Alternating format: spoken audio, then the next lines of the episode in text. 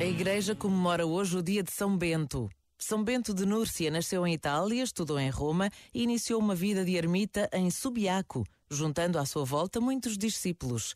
Depois dirigiu-se para Cassino, onde fundou o célebre mosteiro e escreveu as regras que os verdadeiros monges deviam seguir, dando origem à Ordem dos Beneditinos, uma das principais ordens monásticas do mundo.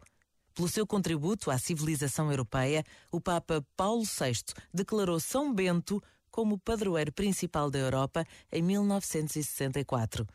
Por vezes, basta a pausa de um minuto para recordarmos vidas extraordinárias e totalmente entregues a Deus. Pensa nisto. Boa noite. Este momento está disponível em podcast no site e na app.